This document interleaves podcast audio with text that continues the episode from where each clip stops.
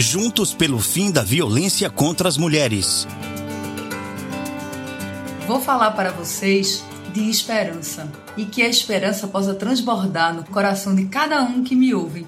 E o que é a esperança para a mulher contemporânea? É esperança de nascer livre e de ser livre para sonhar, sem limitações impostas por crenças limitantes, porque nós somos e podemos todas as coisas, basta querer.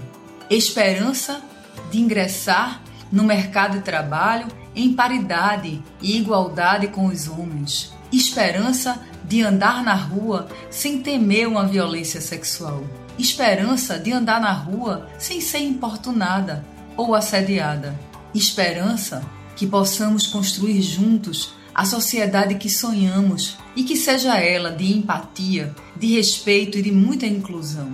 Que possamos ter companheiros que saibam que lugar de mulher é em todo lugar e que parceiro de verdade é aquele que respeita a sua esposa com olhos de colaboração, porque sociedade conjugal é parceria e não existem papéis impostos, porque todos merecem crescer profissionalmente e todos têm o direito também de construir laços com os filhos, que são tão importantes. Esperança de mover num propósito a cada dia, plantando sementes para a construção de pontes para esse mundo melhor e que ele venha logo e que ele se faça presente hoje, para que os ideais preconizados pelo Constituinte no artigo 5 não sejam somente uma letra morta, mas que sejam vividos em espírito, corpo e alma todos os dias das nossas vidas.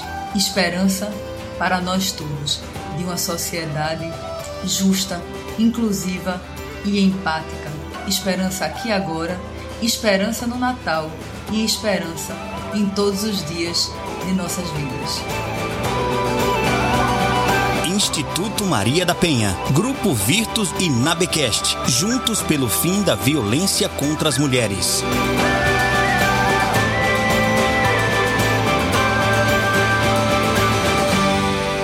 Pamité Basquete.